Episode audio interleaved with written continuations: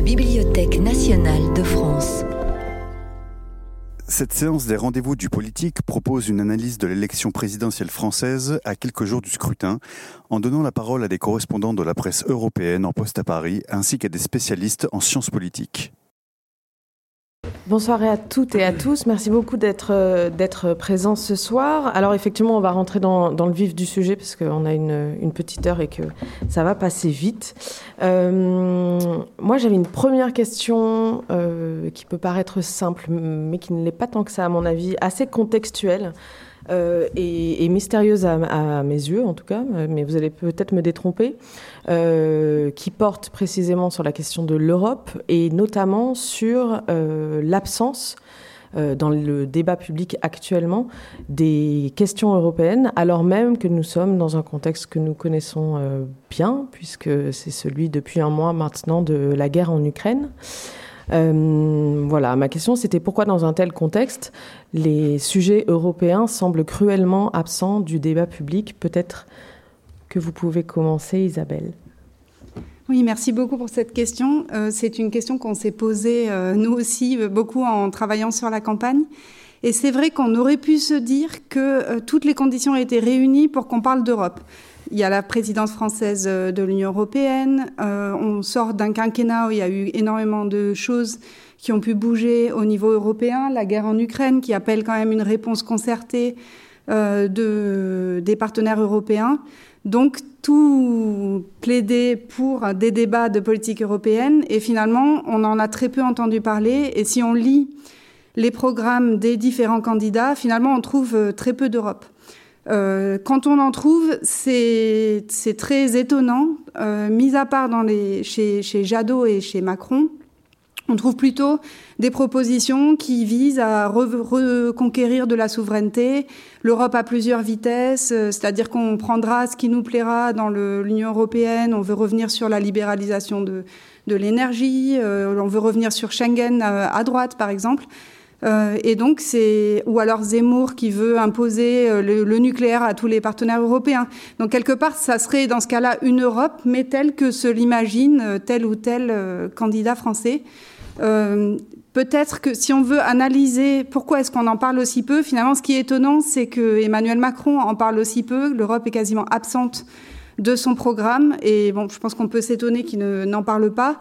Pour les autres, euh, moi j'avais fait ma thèse exactement sur cette question de la politisation des questions européennes. Et ce que je montrais à l'époque, c'était déjà il y a un moment, c'est que l'enjeu européen est un enjeu qui met en difficulté euh, la plupart des partis parce qu'ils sont divisés à l'intérieur. Euh, et on l'a bien vu lors du référendum de 2005, je ne vais pas être trop longue, qui mettait en ou, de celui sur le traité de Maastricht, qui a mis beaucoup en difficulté tous les partis.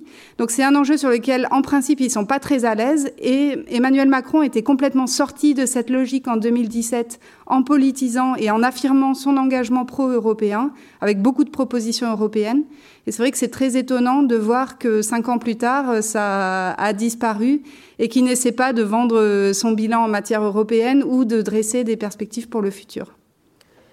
Je voudrais juste rajouter quelque chose, peut-être sur la forme même d'une campagne en général, pas celle-ci, qui est particulière, mais qui est que euh, finalement, la manière dont ça marche, c'est qu'on lance un sujet, idéalement, ce sujet, il va irriter certains adversaires, ces adversaires vont répondre, et c'est ce qui va justement entraîner le débat, la politisation d'un enjeu. Et là, euh, le contexte de l'Ukraine fait aussi que même si on lançait des, des questions européennes, finalement, personne ne s'oppose, parce que personne ne va dire, euh, dans ce contexte-là, alors qu'il y a des choses très très anti-européennes écrites dans leur programme, qui sont anti-européens, parce que euh, là, tout le monde, par exemple, même ceux qui proposent de sortir de l'OTAN, disent pas tout de suite. C'est comme si, mais on le fera une fois que ce sera terminé. S'il y a une autre Ukraine, par contre, on sera très mal préparé. Donc, vaut mieux pas du tout en parler. Donc, du coup, justement, ce, cette annonce et contre-annonce, ça marche pas ici parce que même si on lançait les débats sur l'Europe, personne ne répondrait. Et à contrario, juste pour compléter, comment vous expliquez, alors qu'Emmanuel Macron pourrait euh, éventuellement se, vanter de son bilan européen, puisque c'est ce qu'il avait porté pendant la campagne euh, de 2017, pourquoi lui-même n'en parle pas? Moi, je verrais deux, peut-être deux explications. D'une part, donc c'est une explication qui a été mise en avant par Christophe Bouillot, un de nos collègues de Sciences Po Grenoble. Euh, il disait qu'il était finalement embarrassé de son propre bilan parce qu'il y a énormément de dossiers qui ont avancé, donc on va peut-être pas trop détailler, mais sur les travailleurs détachés, sur la taxe GAFA, euh, sur la défense européenne, etc., etc. Euh, mais il y a un grand chantier qu'avait vendu euh, aux électeurs Emmanuel Macron il y a cinq ans et qui n'a débouché sur rien pour l'instant, c'est les conventions citoyennes dont il promettait que ça déboucherait sur l'adoption d'un nouveau traité, sur des grands débats de fond sur l'Europe. Mmh. Et ça, pour l'instant, ces conventions ont eu lieu. Il est probablement un peu embarrassé de voir quoi en faire.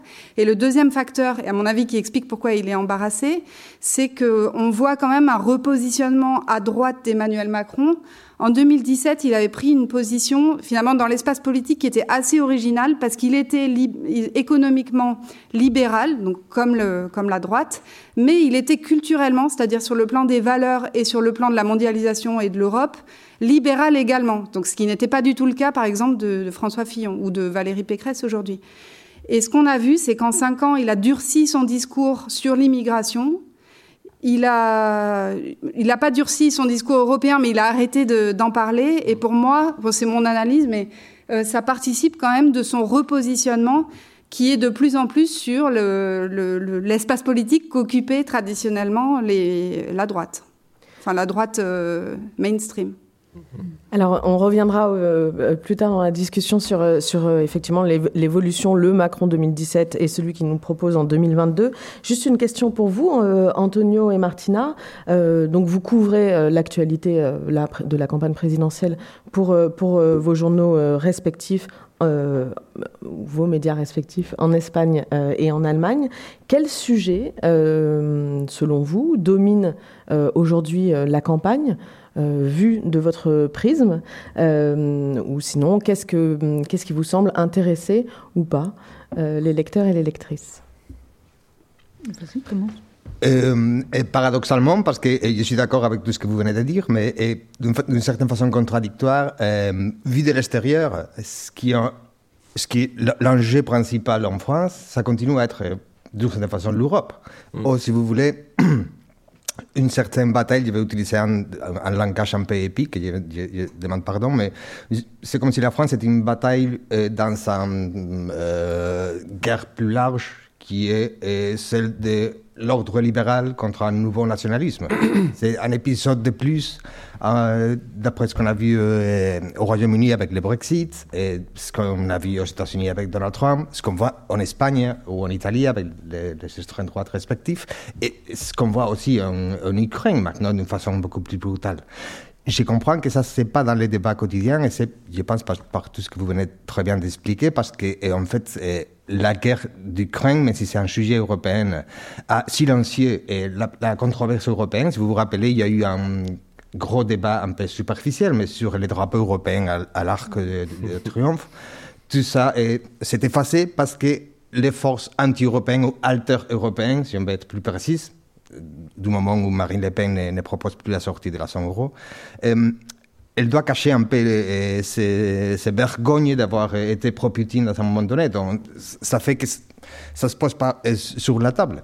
Mais en même temps, excuse-moi de l'expression macronienne, ce qui est, c'est vrai qu'on est dans un moment très important pour la construction européenne et on se demande maintenant si l'Europe peut parler le langage du pouvoir, s'il peut se constituer comme une certaine puissance euh, avec un rôle géopolitique à jouer.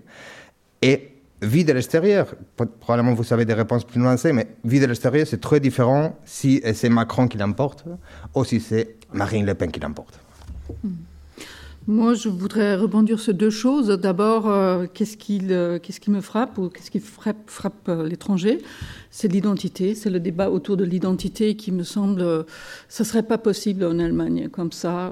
ça n'a pas été possible quand on regarde les dernières élections en Allemagne. Et ça tournait autour d'autres sujets. l'identité, j'ai l'impression, surtout quand je pense au candidat Zemmour, que ça c'est le symptôme d'une névrose collective qui n'a pas été euh, traitée ou guérie. Euh, parce que ça me parle pas du tout. Je me dis, euh, chacun se retrouve dans une collectivité ou pas, ou elle avance ou pas. Mais cette obsession de l'identité et de, de, de, la protéger ou de la, ça me semble complètement vraiment démodé et dépassé. Et je comprends pas pourquoi ça peut avoir un tel effet. Et deuxième point, je pense, euh, ce qui m'a frappé, cette guerre, euh, évidemment, elle a pris en otage euh, la campagne, mais elle, a fonctionné aussi en tant que révélateur, c'est ce que tu disais, Antonio. Euh, mais pas assez, parce que justement, on est confronté à ces deux concepts. On voit que ceux qui étaient pro-Poutine, qui ont fait le voyage à Moscou, qui ont été financés par les banques russes, euh, étaient les braves soldats de la propagande russe et, que le but de cette propagande était d'affaiblir l'Europe ou même la détruire, de, la déconstruire.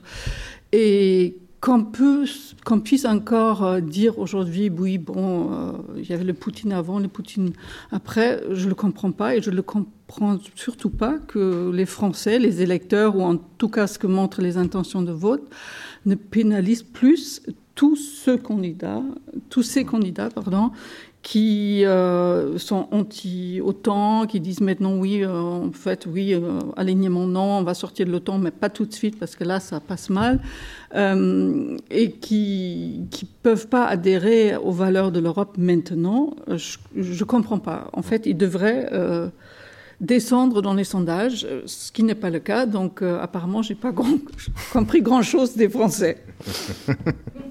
Alors justement, c'est et la question de l'identité et celle que vous venez de soulever euh, pose euh, la question de euh, des enjeux de campagne, c'est-à-dire comment un sujet émerge ou pas dans une dans une campagne électorale. On se souvient en 2017 que avant qu'il se passe tout ce qui s'est passé, je pense que tout le monde s'en souvient, euh, notamment euh, les affaires de François Fillon, etc.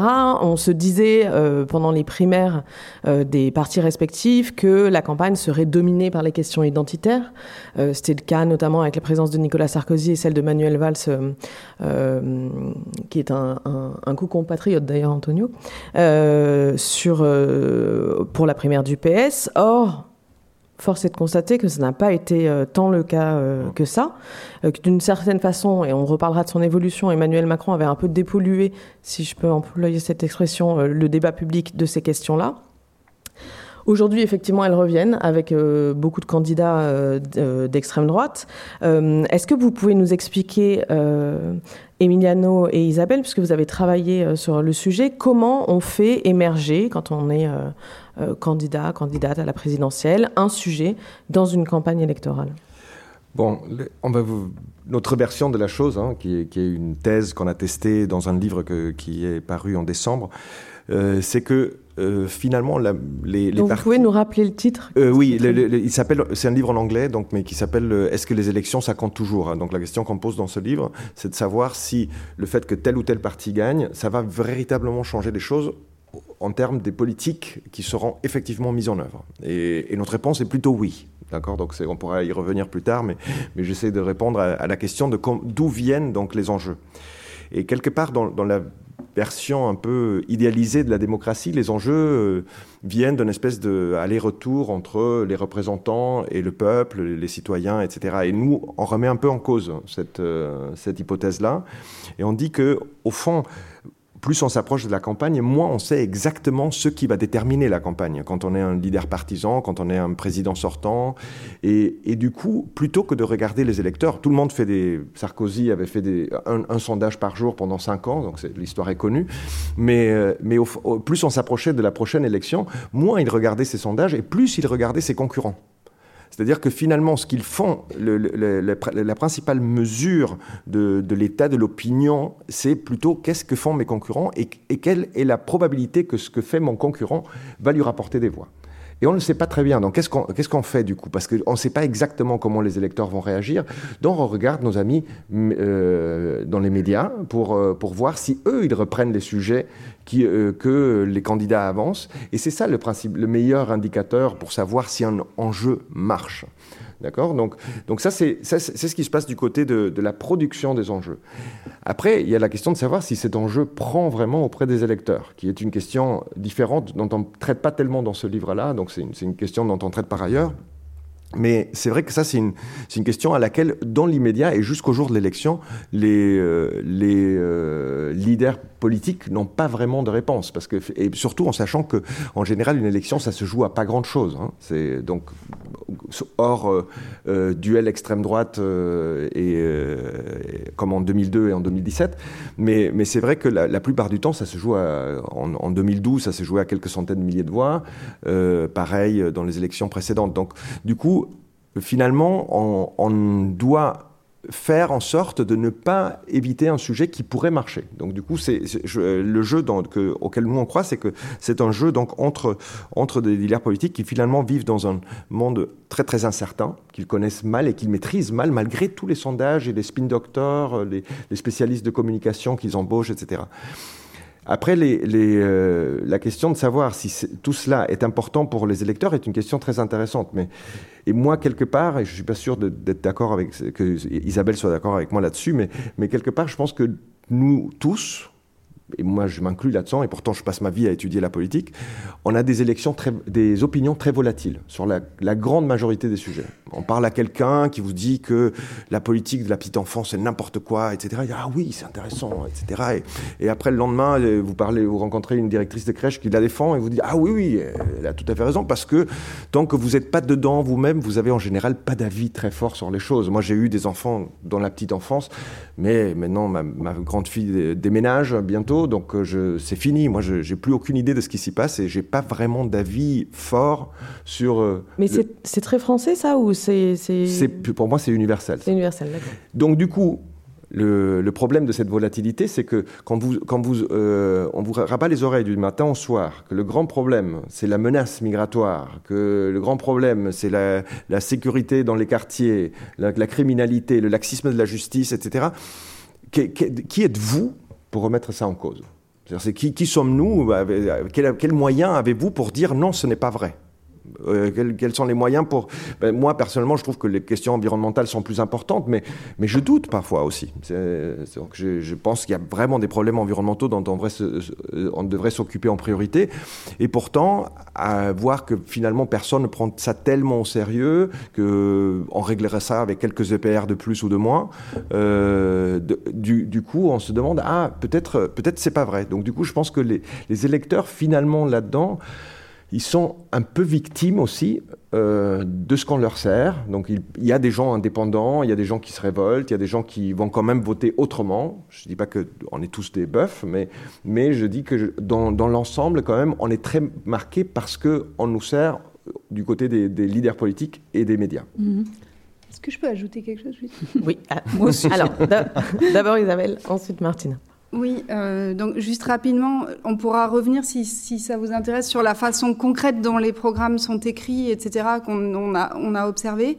Euh, ce qui est fou, c'est qu'il y a énormément de ressources qui sont investies dans le fait de sonder, d'organiser des focus groups, d'organiser, dans certains cas, des dizaines de conventions thématiques avec des centaines d'experts, rencontrer des associations, des think tanks, etc. Euh, donc, dans l'idée, théoriquement, de sonder justement ce que veulent les, citoyens. Et bon, on ne dit pas que ça n'a pas d'impact, mais finalement, ce qu'on voit, c'est que c'est plutôt top-down. Et là, ça a été très bien illustré pour cette campagne, parce que si on regarde les sondages, quelles sont les préoccupations majeures euh, affichées par les Français quand on leur demande quel est le problème principal aujourd'hui ils ne parlent pas d'immigration et de sécurité en premier lieu, ils parlent de pouvoir d'achat, ils parlent ensuite de climat, ils parlent ensuite de santé, et seulement après arrive euh, l'immigration. On a une campagne où on a entendu parler d'immigration euh, du, début jusqu'à la fin. Donc ça montre le décalage qu'il peut y avoir entre les deux. Et après, justement, ce que montrent nos recherches, c'est qu'il y a les grands marqueurs idéologiques.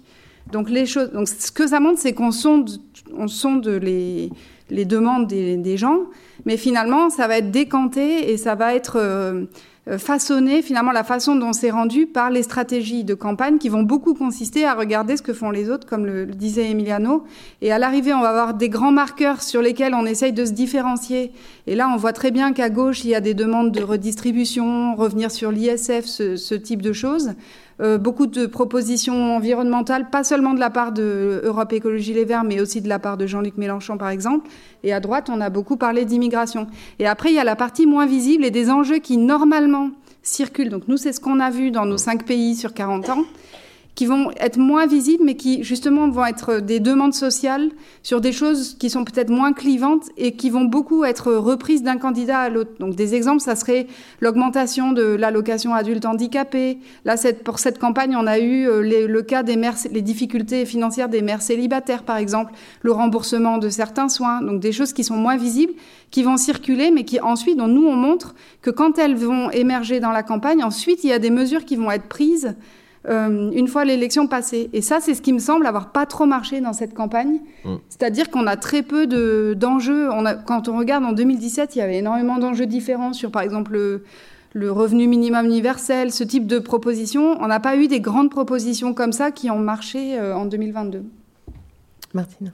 Euh, oui, en fait, je, voulais plutôt rebondir sur ce qu'a dit Emiliano. Euh, moi, ce qui m'a frappé en 2017, c'était la Grande Marche. C'était quand même quelque chose de vraiment disruptif. Et je ne sais pas si un de vous a rempli, rempli le questionnaire, mais c'était du porte-à-porte. Ils ont fait du porte-à-porte.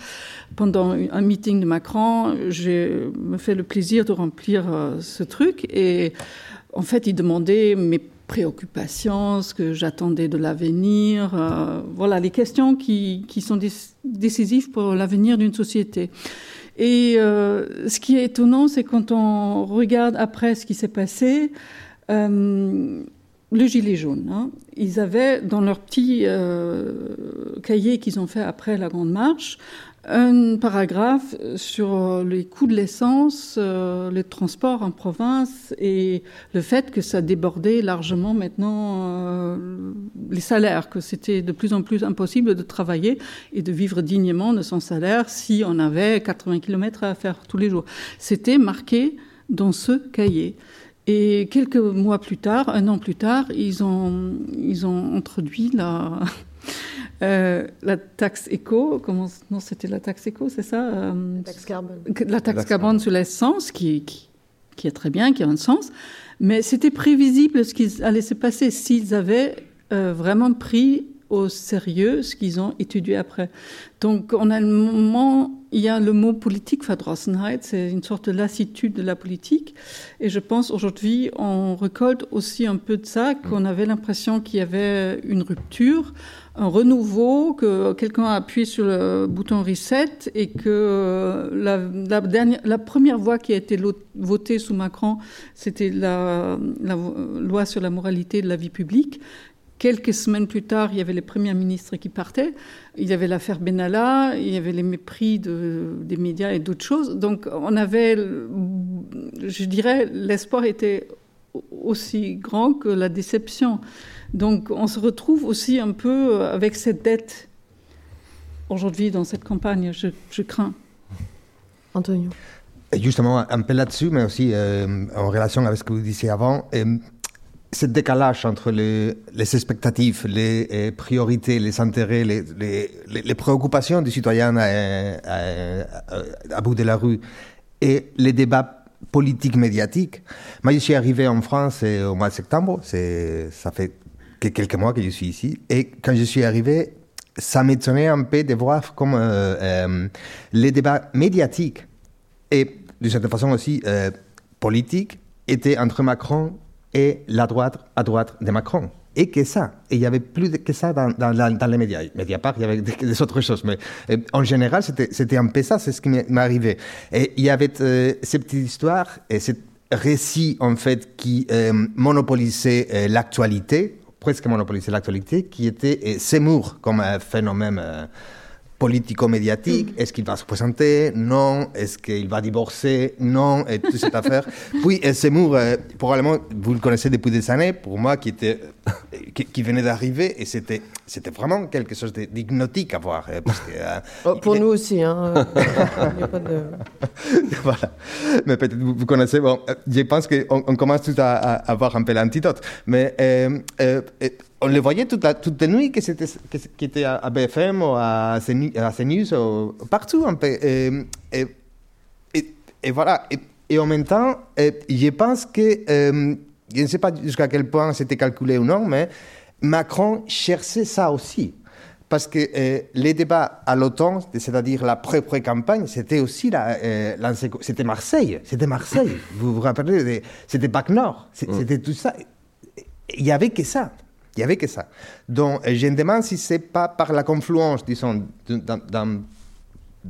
d'un côté, disons, des, des, partis d'extrême droite d'occuper euh, euh, cet espace médiatique, de Bolloré de euh, faire que, que, la lumière se pose de ce côté-là aussi, et de Macron, comme temps, il sait que là où il joue bien, là où il a un avantage politique à jouer, c'est comme en 2017, quand il dit euh, aux Français, attendez, peut-être vous ne m'aimez pas trop, mais c'est ou bien moi ou les chaos. C'est ou bien moi ou euh, ces gens euh, malhonnêtes, méchants qui vont tout détruire. Non? Donc, c'est peut-être ça qui a kidnappé, si on peut utiliser cette terme qui est un peu forte, les débats démocratiques, politiques sur les, les vrais intérêts des, des gens. Hein.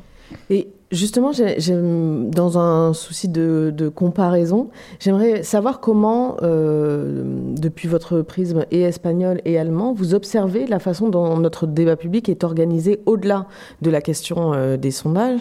Je, me pose toujours à, titre personnel euh, le, la question de savoir, quand vous arrivez et que vous voyez par exemple que c'est Cyril Hanouna qui anime les principaux débats de la présidentielle, euh, vous vous dites que vous avez débarqué dans quel pays exactement?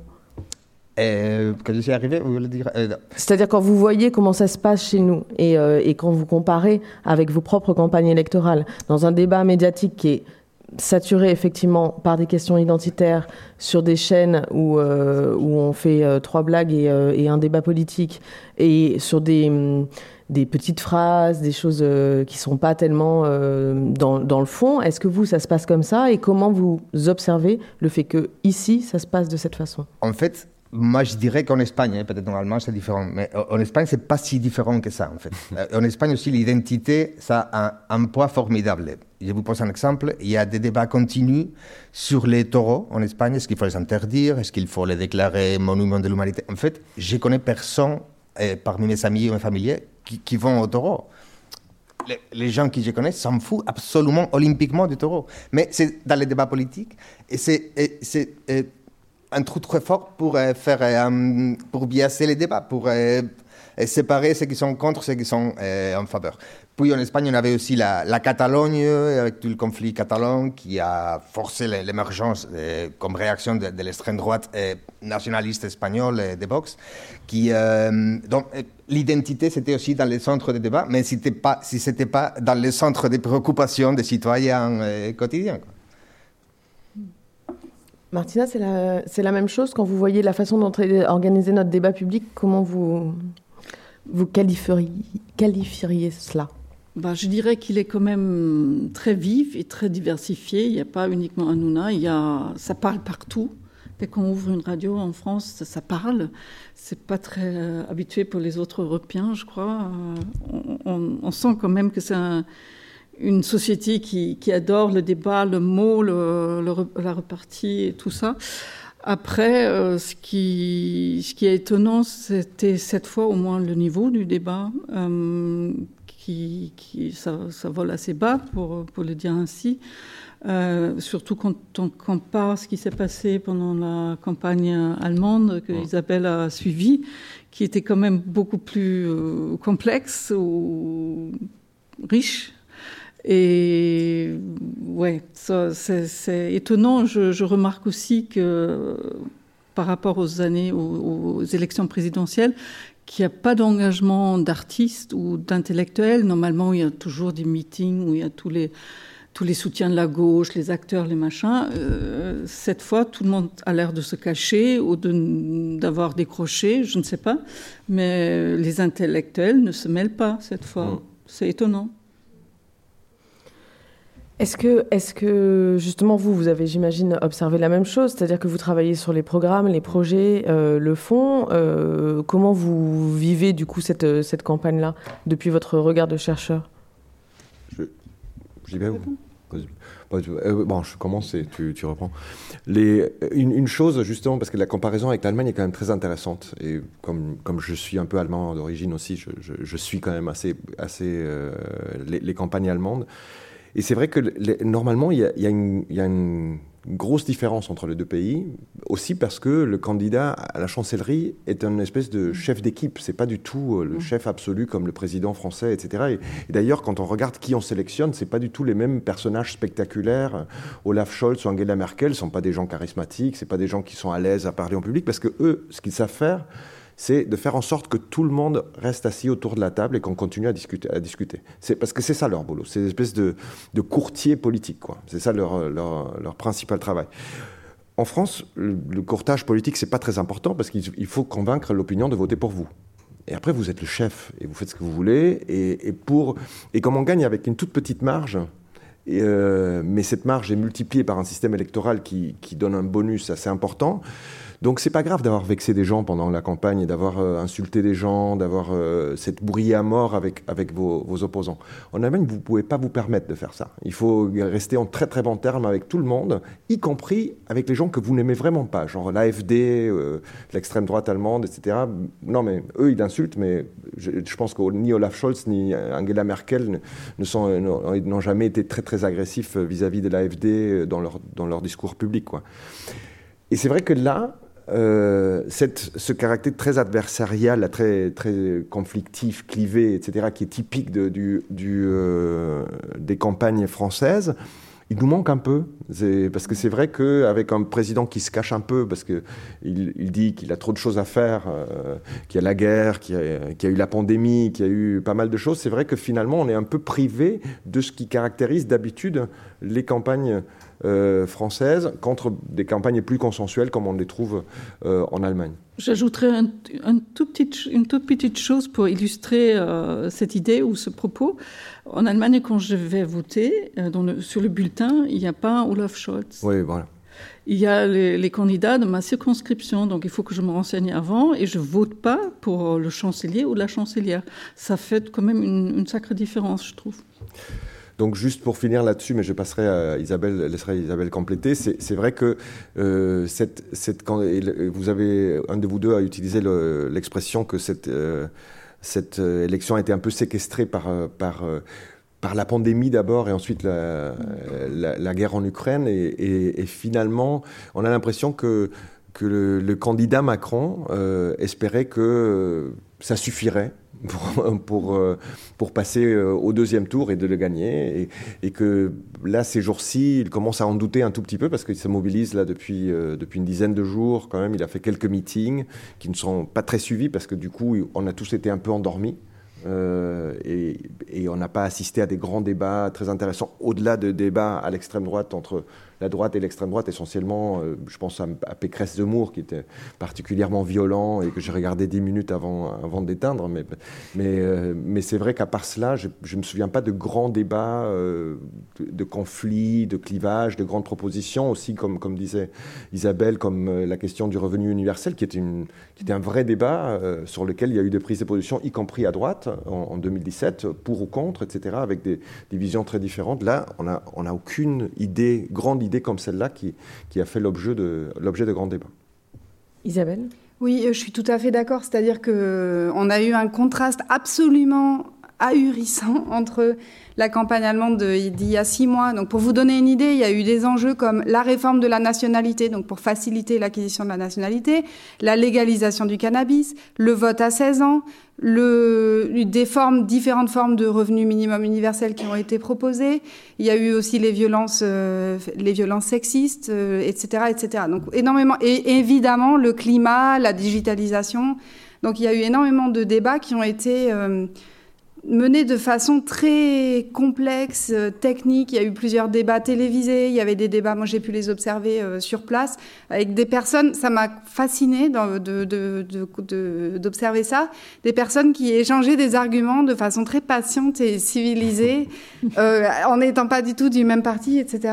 J'ai trouvé ça complètement euh, fascinant. Et c'est vrai qu'on ne peut pas comprendre ça sans tenir compte des institutions, et c'est ça qui explique tout C'est-à-dire que en Allemagne, vous avez un système proportionnel qui fait que vous, vous ne pourrez jamais gouverner tout seul. Donc on dit l'Allemagne, mais d'ailleurs c'est le cas de énormément de pays. C'est pas spécialement allemand. On a la même chose en Hollande ou dans les pays scandinaves par exemple, ou enfin, dans, dans, beaucoup de pays.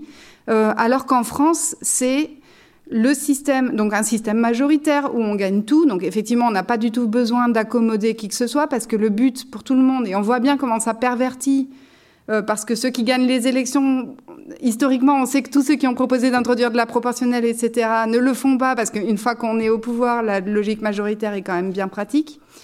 Euh, et en plus, ce système a deux tours, avec des seuils de qualification de plus en plus bas. Et c'est là que ça s'explique, par exemple, l'impact de la guerre en Ukraine. Tout à l'heure, vous disiez, ça n'a pas profité. On ne comprend pas pourquoi autant de gens veulent toujours voter pour Le Pen et Mélenchon. Si, il y a eu clairement un effet, nous, on appelle ça le ralliement sous le drapeau qui a profité à Emmanuel Macron. Il était à 24-25 stable, il faisait pas campagne, il n'était pas clairement euh, menacé, donc depuis des mois c'était la ligne plate. Au moment de la guerre en Ukraine, il prend au moins 5 ou 6 points dans les sondages, donc ça lui a bénéficié. Mais qu'est-ce qu'on voit par ailleurs? On voit la logique du vote utile, le fameux vote utile qui n'arrivait pas à se décanter parce que l'opposition à droite comme à gauche est tellement émiettée que personne ne peut sérieusement le, menacer. Donc c'est pour ça qu'il est aussi stable pendant des mois. Les choses se décantent et là, dans la dernière ligne droite, on voit que c'est Mélenchon à gauche qui se décante comme celui qui aurait potentiellement, si quelqu'un à gauche a une chance d'arriver au deuxième tour, le plus de chance et, Marine Le Pen à droite. Et finalement, tout ça, ça fait que les idées passent complètement à la trappe. Au contraire de l'Allemagne, où on commence à réfléchir sur quel domaine, peut-être que les libéraux ne peuvent vraiment pas s'entendre avec les sociodémocrates et les Verts sur la fiscalité. Ils sont pas d'accord, il n'y avait rien dans l'accord de coalition là-dessus. Mais en revanche, ils ont énormément de convergence, par exemple, sur les jeunes, sur, le, sur, les enjeux dont je, dont je parlais tout à l'heure. Ils essayent de trouver leurs points communs. Là, la, logique du vote utile fait qu'on est obligé, et surtout avec l'émergence de nouveaux clivages, ce qui fait que on va être d'accord sur tel domaine, peut-être économiquement avec Mélenchon, on n'est pas d'accord avec lui sur la Russie, mais malgré tout, on est bien obligé de faire une somme de toutes nos considérations, même si elles ne sont, pas, congruentes, pour essayer de voir euh, quel candidat nous, nous, correspond le mieux. Donc je pense que l'explication, c'est vraiment dans les institutions euh, françaises. Juste une, question euh, avant de poursuivre sur la question institutionnelle, parce que je pense qu'effectivement, elle, est, euh, elle est très importante dans, ce qu'on est en train de se raconter. Euh, si on prend l'exemple des européennes de 2019, alors on s'éloigne un peu de, de, la présidentielle, mais qui sont des élections par euh, les modalités euh, du scrutin, qui en règle générale sont favorables à l'émergence d'enjeux, de, de, projets, etc. Or, on l'a vu aux dernières élections européennes, ça avait été euh, très clivé entre, bah, toujours la même chose, pour reprendre votre expression, Antonio, les méchants et les gentils, quoi. Les, les, bon, en gros. Est-ce que, au-delà de la question institutionnelle, il n'y a pas quelque chose de très franco-français. Alors je vous pose aussi la question euh, à vous quatre, c'est-à-dire qu'il y a le poids des institutions, c'est clair, mais on le voit dans des modalités de vote différentes comme celle du scrutin euh, euh, européen en 2019, on en revient encore à, ce clivage qui, qui n'a pas permis d'ailleurs pendant cette élection-là de faire émerger les vrais enjeux européens. Si je peux dire la, banalité d'abord pour que vous vous corrigiez, vous disiez des choses avec plus de substance. Moi, je me demande si, même euh, dans les Européens, mais si je pense qu'effectivement la façon de choisir le président de, de, l'institution fait aussi euh, les débats. Mais euh, je me demande si un des clés de ces euh, débats un peu vides euh, de substance n'est-ce pas la personnalité politique de Macron. Je veux dire, ce qui est une chose euh, assez formidable en même temps. C'est quelqu'un qui est, même s'il est un, peu plutôt à, droite, et on les regarde aussi, l'image qu'il projette et, même les, programmes qu'il vient présenter, il est quelqu'un qui, euh, qui est de certaine façon, il est une énigme idéologique. Il, disait en 2017, je ne suis pas de, gauche ni de droite. L'autre jour, quand on lui a présenté, je m'en fiche royalement et présidentiellement, totalement. Euh, mais surtout, le fait qu'il est, disons, il est l'incarnation du pragmatisme politique. Non idéologique, même s'il a une certaine idéologie et même s'il est mm. plutôt du, côté droite. Et, et, surtout, euh, l'effet que son principal argument pour euh, se faire voter, c'est de dire euh, Je ne suis pas comme les autres. Mais qui êtes-vous? On ne sait pas vraiment, à la limite. Donc, je me demande si ça joue. Si, l'effet que quelqu'un qui est défini par certains comme populisme de centre, ce qui est aussi d'une certaine façon une contradiction dans le terme. Euh, euh, le fait qu'il a occupé la centralité du euh, débat politique et par l'évolution antérieure, si vous voulez, mais en même temps détruit absolument ce qui était les partis traditionnels, parce que une autre histoire à raconter, c'est le socialisme comme il est. Le, parti de Mitterrand, 2% d'intention de vote, c'est incroyable. la droite traditionnelle aussi est tout à fait hors du débat. L'effet que Macron, qui a, je ne sais pas si on dit ça en français, mais un, significant vide, d'une certaine façon, politique, a occupé la centralité, ne fait pas que euh, les débats politiques ne euh, soient pas sur les concrets en France, mais mmh. sur, euh, comme on disait, sur les méchants et les gentils. Je ne sais pas. Je, vais, essayer de répondre à la question de la spécificité française. Donc, en, deux, termes, avec deux arguments et demi. La, première, c'est que le fait que les élections européennes, effectivement, soient organisées d'une autre manière, euh, n'invalide pas le fait que l'élection centrale en France, c'est l'élection présidentielle et que ça reste. Après, cette élection était très particulière quand même parce que on était euh, juste à la fin du deuxième confinement. Euh, les gens les plus âgés ont très peu voté, ce qui a favorisé euh, le non, c'est les municipales. Non, c'est l'inverse. C'est l'inverse. C'est l'inverse. C'est les jeunes qui n'ont pas voté.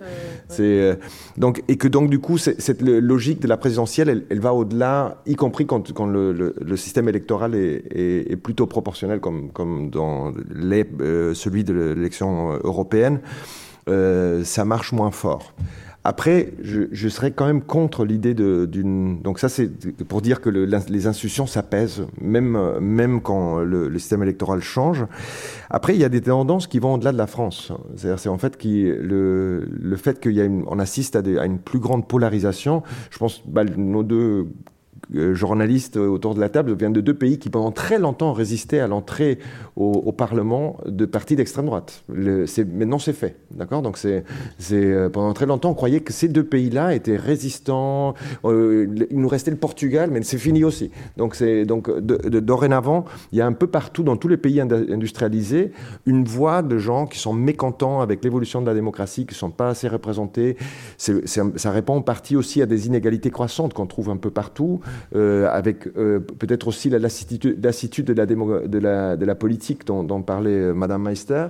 Donc c'est vrai que la polarisation croissante, c'est une tendance qui est pas universelle, mais qui est en tout cas commune à tous les pays riches, qui finalement, du fait de, des réformes de l'État-providence, qui devient moins généreux et plus en plus contrôlant, trouvent que ils n'ont plus ils n'ont plus la facilité, ils n'ont plus accès à la vie dont ils rêvaient ou qu'on leur avait promis euh, euh, et à laquelle on avait habitué des générations de gens qui avaient grandi dans les, dans les années de, forte croissance de, l'après-guerre. Donc là, il y a quelque chose qui, qui, est universel. Et donc de ce point de vue-là, je pense que la France, elle a des particularités de par son, jeu institutionnel qui est très très particulier, mais n'est pas si différente dans l'ensemble de, ce qui se passe ailleurs. Je ne sais pas si, si vous serez d'accord. Non, non, je suis d'accord. Moi, tout à fait, oui. en fait, c'est, dans, c'est une question de doses, si vous voulez, mais euh, en Espagne aussi, il y a le débat identitaire. Mais comme on disait au début, euh, euh, le Brexit, c'est l'extrême droite par des autres voies. Et en Italie, quand on pense en Italie, le président du Conseil est Mario Draghi. Mario Draghi, c'est quelqu'un pas si différent de Macron, de certaine façon. Mm. Et il y a aussi l'extrême droite. Puis, le, le, jeu politique fait que tout ça se synthétise dans les pouvoirs d'une façon différente. Mais je crois que oui, que c'est un truc euh, universel, je dirais. Isabelle, vous vouliez. oui, je suis tout à fait d'accord sur ce qui a été dit, euh, mais juste peut-être sur les élections européennes. je ne serais pas tout à fait d'accord pour dire que tout se joue sur l'opposition entre les méchants et les gentils. D'ailleurs, c'est d'autant plus absurde quand on regarde ce qu'ils font les parlementaires européens, les questions qu'ils posent. Je parlais juste de la dernière qui était très particulière, la dernière oui, élection. Oui, non, non, mais c'était pas, mm. c'était pas mm. ce que vous aviez dit qui était absurde, mais c'est absurde qu'on pense qu'on réduise les débats de politique européenne à europhiles, eurosceptiques, mm. parce que déjà ça, c'est pas une question de politique européenne, c'est-à-dire que c'est pas le rôle des parlementaires européens de réécrire les traités, de décider ce qu'on rapatrie en France, etc. Ça, à la limite, c'est aux élections, c'est à l'élection présidentielle qu'on doit débattre de ça, pas aux élections européennes. Et pendant longtemps, on, on s'est plaint que les débats se limitaient à ça, et c'est d'autant plus absurde quand on regarde euh, ce que font les parlementaires européens, ils politisent des secteurs, ils, demandent qu'en est-il de la militarisation des politiques de l'UE, qu'est-ce qu'on fait pour les réfugiés, etc. Ils, parlent, euh, ils, travaillent sur des enjeux de politique publique divers, de politique publique communautaire qui sont insuffisamment politisés lors des campagnes européennes. Et mais par contre, qu'est-ce qu'on a vu? On a vu surtout un succès des écologistes. Bah et donc ce que ça montre, je suis d'accord, tout à fait d'accord pour dire, nous on appelle ça des élections euh, de second rang en sciences politiques, les élections européennes, c'est-à-dire de second rang, c'est-à-dire qu'elles sont reléguées au second rang et que c'est une espèce de, scène secondaire où se rejoue la politique nationale. C'est très intéressant quand on compare euh, la, campagne dans différents pays parce que souvent, par exemple, on va voir l'opposition faire des très bons scores. Ça n'a pas trop à voir avec euh, leur proposition de politique européenne. Euh, et donc souvent, c'est ça ces particularités. Mais malgré tout, ce que ça montre, c'est qu'au scrutin proportionnel, des partis plus petits, comme par exemple les écologistes, peuvent tirer leur épingle du jeu, alors que pour la présidentielle, où il y a un élu qui remporte tout, c'est naturellement beaucoup plus compliqué de pouvoir euh, percer. Une, question pour vous, Martina, euh, au sujet d'un d'une question qui est très prégnante en France. Euh, je ne sais pas si elle l'est aussi euh, en Allemagne et, euh, et, en Espagne de façon aussi forte, qui est la question de l'abstention, qui rejoint le sujet institutionnel dont nous parlions, qui est prégnante à, à, plein d'égards parce qu'elle est renforcée scrutin après scrutin, qu'il y a une, une, inquiétude dans les états-majors pour ce scrutin présidentiel, parce qu'en règle générale, l'abstention euh, l'élection présidentielle, euh, c'est l'élection où l'abstention est la moins, euh, la moins forte en règle générale. Or là, on ne sait pas vraiment au regard de la situation ce qui va se passer, d'autant plus que l'abstention est quand même la chose la plus difficile pour les enquêtes d'opinion à mesurer. Est-ce que ça se passe comme ça aussi en Allemagne? Est-ce que c'est une question aussi qui est, qui est aussi centrale ou au contraire, est-ce que les institutions et le système institutionnel allemand l'a réglé? Je pense qu'on a le même problème, ce que j'ai mentionné avec la fameuse politique Verdrossenheit. Mais dans les détails, je ne saurais pas vous dire. Je pense que vous êtes mieux placé pour, pour le faire parce que je, je, je suis ciblée sur la France et je suis l'Allemagne un peu. Euh, en tout cas, ce que je peux dire pour la France, il y a quand même des signaux que j'appellerais pas faibles, mais, mais fortes qu'on va avoir un problème parce que là, on nous annonce euh, une très très haute abstention malgré le fait que c'est là l'élection, euh, l'élection royale qu'il ne faut pas rater. Euh, deuxièmement, il y a déjà des voix, je pense à M. Larcher qui dit de toute façon, un président élu comme ça est mal élu, il n'est pas légitime. Je, trouve ça très très inquiétant pour le discours euh, politique et pour ce qui va suivre, parce que déjà, on a vécu un quinquennat assez étrange avec des crises euh, qu'on n'avait pas prévues. Ça a commencé avec les, ben, des protestations sociales, mais évidemment les gilets jaunes qui ont montré euh, une, une, violence surprenante, je trouve, et une, un ras-de-bol qui n'a jamais été exprimé de cette manière si on dit ça maintenant déjà avant les élections, euh, je, ne sais pas à quoi on devrait se préparer pour, ces cinq ans à, venir. Cette question de l'abstention, Emiliano euh, Disons oui, c'est un, vrai souci. Et il y a une, deuxième question qui est, qui est impliquée dans l'abstention, qui est que, moi je trouve encore plus préoccupante, mais dont on n'a pas du tout parlé en 2017. En 2017, pour la première fois, le taux de participation pour les élections législatives est tombé en dessous de 50%. Mm. Euh, c'est terrible pour l'élection qui techniquement désigne le Premier ministre. C'est parce qu'il serait théoriquement possible que euh, le, président qui vient de gagner les élections perde les élections législatives, comme c'est que six semaines après, c'est peu probable. Hein.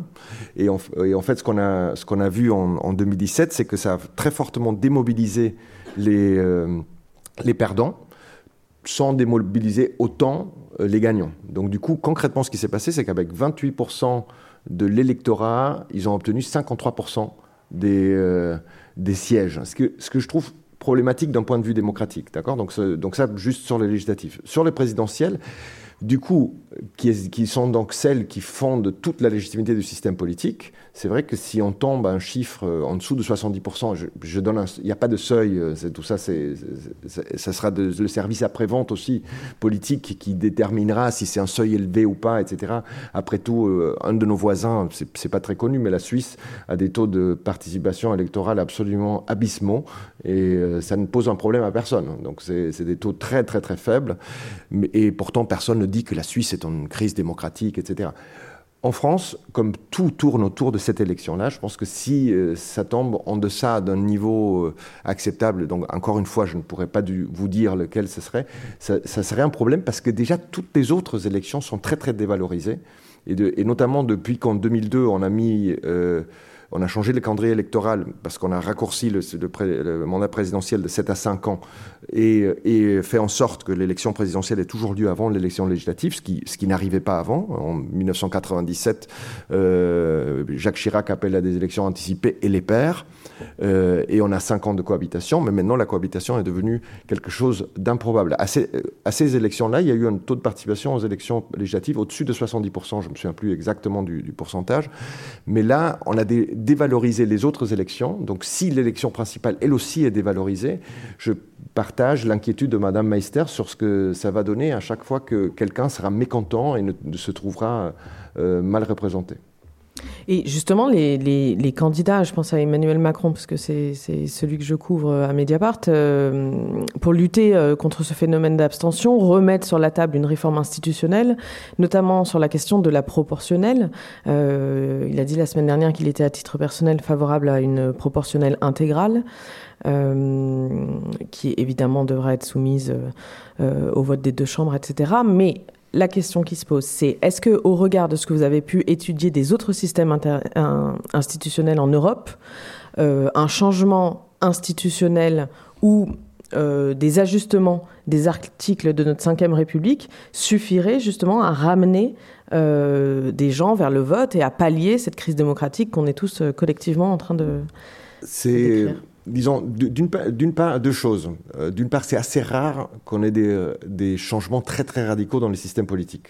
Euh, en général, nous en sciences politiques, on regarde toujours la Nouvelle-Zélande, qui, dans les années 90, a, mis en œuvre un changement assez radical de son système politique, en allant justement vers un système plus consensuel, plus proportionnel, etc., alors que c'était un système plus à la britannique jusque-là. Euh, on a une collègue amie euh, à, Bordeaux, Camille Bedoc, qui, euh, qui, a fait un livre justement sur, la multiplication des tentatives de réformer les institutions pour ramener les électeurs, accroître la confiance, etc. Et, et elle regarde ça dans, pas mal de pays sur pas mal d'années. Donc je, me suis peut-être trois, pays, sur 40 ans. Italie, France. Ouais.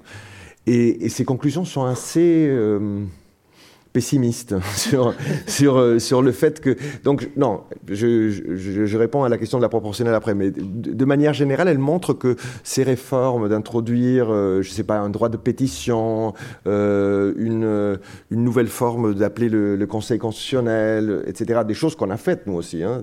En général, les gens, oui, ça euh, ils sont plutôt pour, en général, si c'est plus de démocratie, mais ça, euh, ne correspond pas d'une part à un, changement en profondeur au système politique, et, et finalement, ça ne change pas beaucoup la pratique quotidienne de la politique. Après, sur le changement de la proportionnelle, ça c'est un, changement majeur, et encore une fois, c'est assez rare d'avoir des changements très très radicaux. Il faut, euh, moi, fondamentalement, je pense que c'est un système qui oblige les gens à se mettre davantage à la place de l'autre parce que le, système majoritaire, c'est un système de vainqueurs et de, perdants, alors que dans un système proportionnel, il n'y a pas vraiment de gagnants. Il n'y a pas vraiment de perdants, parce qu'il euh, il faut c'est après l'élection qu'il faut construire une majorité. Et cette majorité peut par moment avoir besoin de l'appui d'un parti qui est resté dans l'opposition. Donc du coup, ça change complètement le discours politique surtout.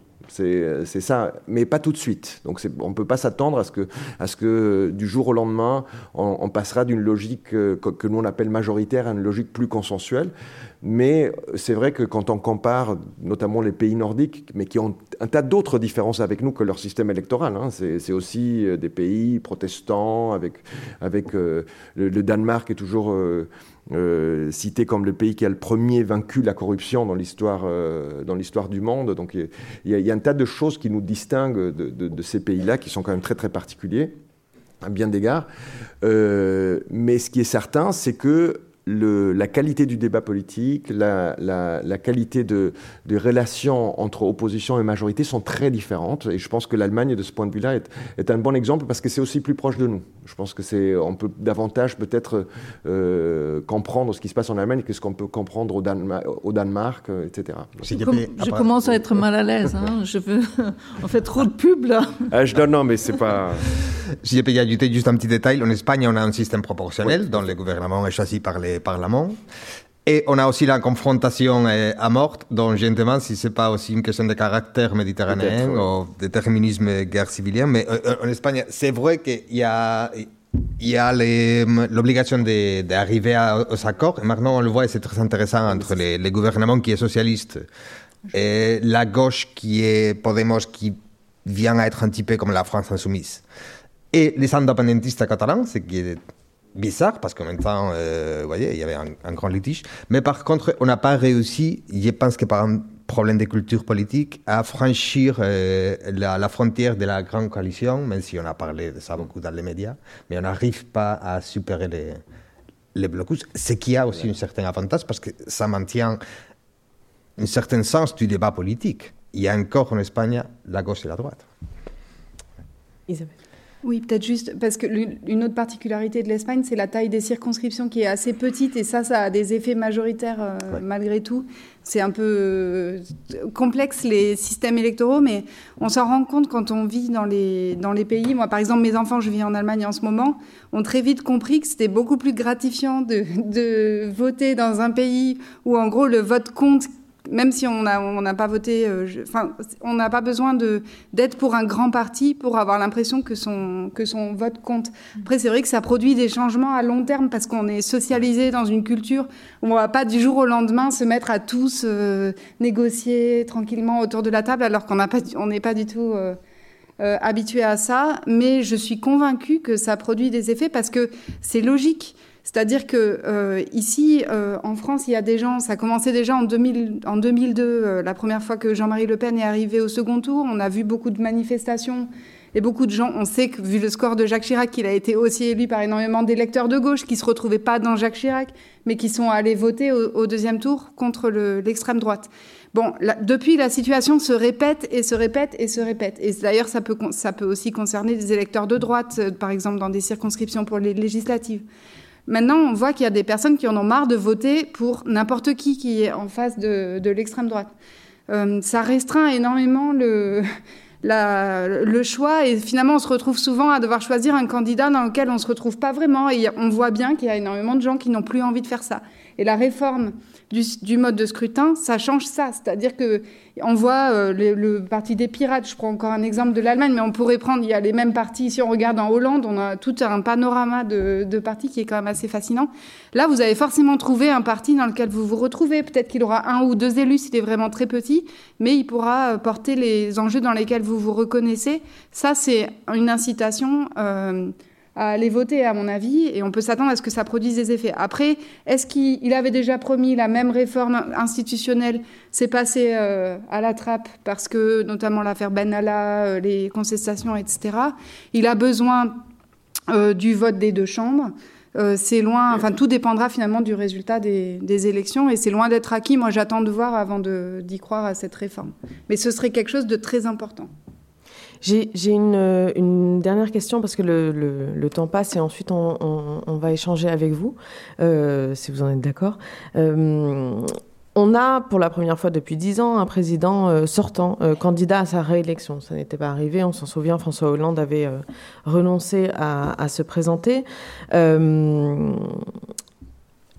Emmanuel Macron, quand il a été élu en 2017, peut-être vous allez me détromper, mais j'ai le sentiment qu'il avait suscité une forme d'intérêt euh, sur la scène européenne, euh, qu'effectivement, on ne savait pas d'où euh, émergeait ce jeune homme, etc. Et que, et que par ailleurs, il avait un discours pro-européen très, très affirmé, et que tout ça suscitait beaucoup d'intérêt. Aujourd'hui, Emmanuel Macron, bon, bah, ça fait cinq ans qu'on le, qu'on le côtoie, alors qu'on le connaît, c'est encore une autre chose, comme vous disiez, Antonio, c'est peut-être moins sûr. Euh, je voudrais en fait euh, vous, vous interroger sur euh, est-ce que cet intérêt est toujours aussi vif dans, vos, dans les pays respectifs? Est-ce que vos, vos, médias respectifs vous demandent du Macron, en gros?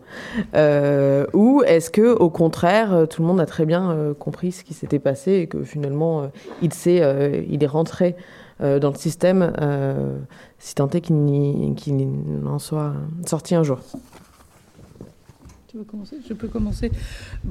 Pour, déjà pour dire, en 2017, il y avait vraiment...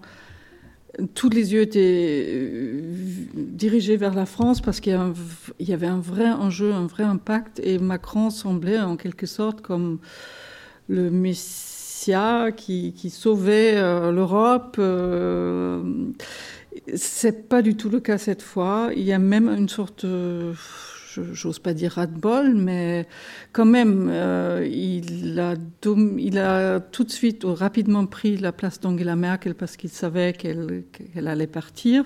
Donc il y a un certain leadership euh, sur le plan international qui, de l'extérieur, était regardé euh, d'une manière plutôt métugeuse parce que c'était pas toujours heureux. C'était souvent en solo qu'il a fait des choses et pas tout le temps couronné de succès. Donc, euh, la France était retour, Francis Beck, on titrait tous les, tous les magazines, mais quand on creusait un peu, c'était quand même un bilan assez, assez complexe en tout cas. Et là, je sens même, euh, en tout cas dans un quotidien ou un média plutôt conservateur, même s'il y a d'autres courants qui sont possibles, mais c'est quand même, on voit quand même dans les réactions, dans les, dans, dans les remarques des lecteurs qui qui font 700, 700 réponses à un article qui a presque une sorte de refus de Macron parce que il y a une obsession en Allemagne, c'est la dette. Et donc là, on a remarqué que ça ne joue pas un rôle dans cette campagne électorale, euh, même si on peut dire que la retraite à 65 ans en fait peut-être partie, mais c'est pas explicite. Euh, et là, il y a une vraie peur qu'il aura un front italo-français euh, avec Draghi Macron qui va instaurer euh, ce qui a été fait avec le Next Generation Europe Fund, donc une mutualisation de la dette. Et là, je vois les réactions assez épidermiques de nos lecteurs qui disent mais on va encore payer pour les Français. Euh, c'est assez inquiétant et ça montre qu'il euh, y a un changement de rôle du sauveur à, la menace. Mmh. Oui, moi, je me rappelle, en 2017, j'ai travaillé justement à Bruxelles et les circonstances étaient très dramatiques parce qu'on venait du Brexit, du référendum du Brexit. On venait, si je ne me trompe pas, de l'élection de, de, Donald Trump aussi. Mm. Donc, c'était comme. Euh, euh, et, on jouait déjà, on spéculait sur une victoire de Le Pen qui allait détruire l'Europe et nous euh, ramener encore au paléolithique.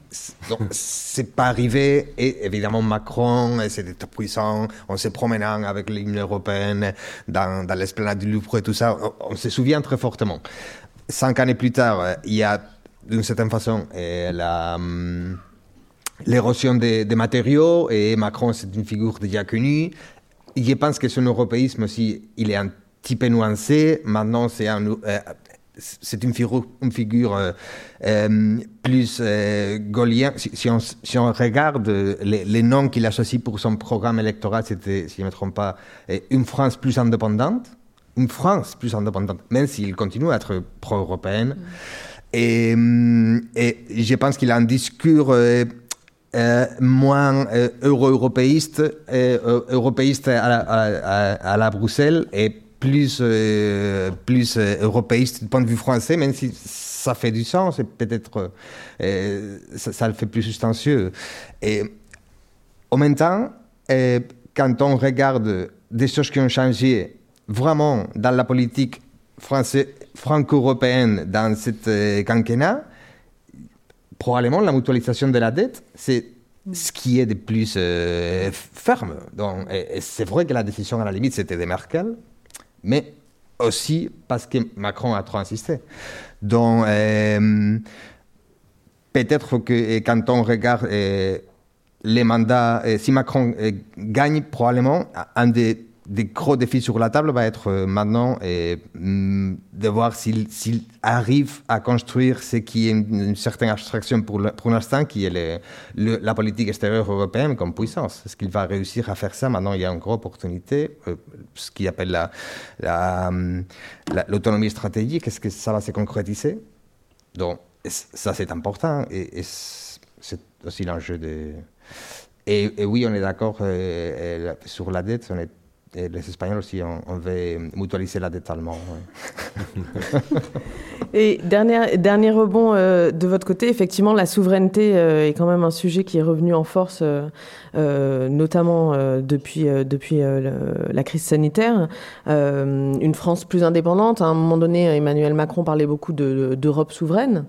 Euh, qu'est-ce que ça dit finalement de son évolution à lui depuis, euh, depuis 2017 pour vous? Et qu'est-ce que ça dit plus largement euh, de, de l'évolution de, notre, de notre société? Large, large question pour réponse courte. Oui, voilà, donc en, une minute.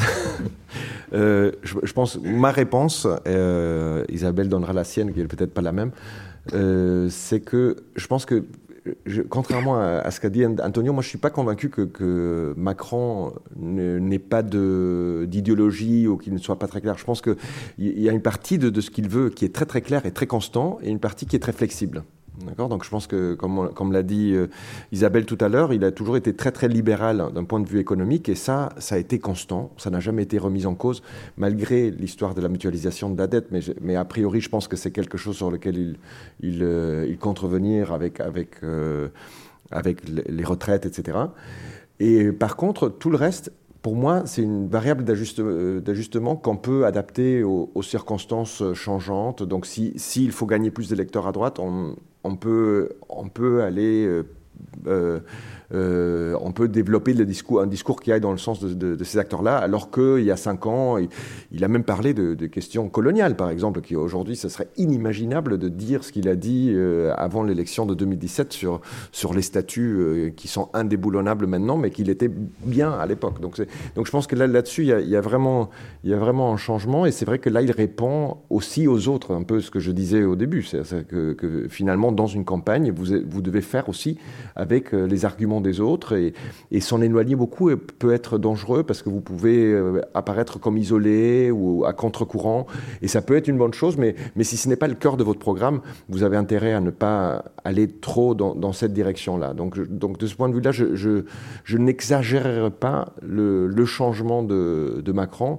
Je pense que à d'autres époques, et, Isabelle avait parlé tout à l'heure de l'époque du, traité. Euh, euh, sur le, le, référendum de, 2005, où euh, à cette époque, on faisait pareil, tous les autres partis faisaient pareil. On, on parlait pas trop d'Europe parce qu'on savait que l'Europe était euh, euh, très divisive en interne. Du coup, on faisait comme si de rien n'était. Et c'est Fabius qui avait à l'époque créé un peu le, boxon, pardonnez-moi mon, mon, français, à l'intérieur du Parti socialiste, justement pour voir s'il pouvait remettre en cause le la, candidature pour la présidentielle et, peut-être se créer une chance qui n'a pas marché d'ailleurs, mais il a bien réussi à, diviser le vote socialiste à l'époque, alors qu'à droite, euh, on n'a surtout pas parlé de ça. Et, euh, la droite a voté pour euh, le président de l'époque, donc Jacques Chirac, en, votant en faveur du, traité.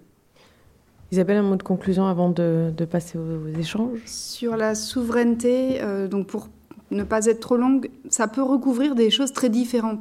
On voit bien qu'il y a une demande de protection euh, qu'il y a énormément de personnes qui se sentent déclassées, qui se sentent menacées, qui ont besoin d'être rassurées à, différents niveaux. Et ça peut prendre des formes où, où, ces personnes vont être sensibles à des discours différents. Et c'est vrai qu'on a des problèmes qui sont extrêmement complexes dans le cadre de l'intégration européenne on voit bien que certaines politiques deviennent incompatibles avec les politiques communautaires, que par exemple les pratiques de soutenir certains secteurs, c'est plus possible dans le cadre de, l'Union européenne, qu'il y a une euh, compétition fiscale qui fait qu'on a de moins en moins de, que les caisses sont vides, que justement on s'est endetté, à on s'est engagé à ne pas trop s'endetter, donc on ne sait plus parfois comment financer certaines politiques, donc qu'il faut réformer, etc. Et c'est des réformes qui sont euh, qui sont douloureuses. Et donc ça pose des vrais dilemmes, et à mon avis c'est normal qu'on en parle, parce que ça pose, c'est peut-être des problèmes politiques euh, centraux. Et d'ailleurs les Allemands, y compris le gouvernement allemand qui vient d'être élu, a dit qu'ils allaient attendre avant de revenir, qu'ils trouvaient que c'était très important de réduire la dette, mais que là pour l'instant c'était pas le plus urgent, parce qu'ils avaient la transition climatique, etc. à, assurer avant. Et le FDP était d'accord pour, euh, le libéral, était d'accord pour signer ça. Donc c'est quelque chose peut-être de plus général euh, sur, cette, euh, sur cet aspect de la dette, mais ça montre que, y compris en Allemagne, il y a des débats sur ces questions. Après, la souveraineté, ça peut prendre des formes différentes. Il y a ces débats qui sont plutôt à gauche sur euh, le protectionnisme, etc. Il y a des débats qui sont plus à droite sur les frontières et le, le besoin de, de contrôler les frontières. Et ça, c'est pas quelque chose de franco-français. Donc c'est ce que tu disais tout à l'heure. Euh, on voit de plus en plus, et là on n'a pas le temps d'expliquer pourquoi, mais peut-être qu'on pourra en discuter si vous, si vous le souhaitez. Euh, on voit dans tous les pays post-industriels euh, ces, ces, débats émerger. de façon, donc quand même de façon différenciée, mais avec partout cette question de la souveraineté qui revient. Et ça, c'est pas quelque chose qui est propre à la France. Ce qui est propre à la France, c'est cette réduction du débat à cause du, mode de scrutin dont on a parlé notamment et du système, euh, qui fait que ça va peut-être devenir plus prédominant parce qu'il y a peu de place pour, pour finalement l'expression de différentes euh, lignes de conflit. Tout est ramené à une opposition binaire par la force du mode de scrutin et ça peut-être ça donne plus de poids à ces questions. Merci beaucoup à tout le monde d'être venu nous écouter. Bonne Merci à vous. Merci beaucoup.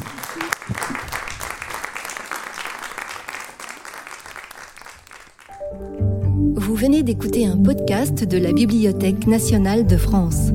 Retrouvez les conférences, rencontres et créations de la BNF sur toutes les plateformes de podcast ainsi que sur le site bnf.fr.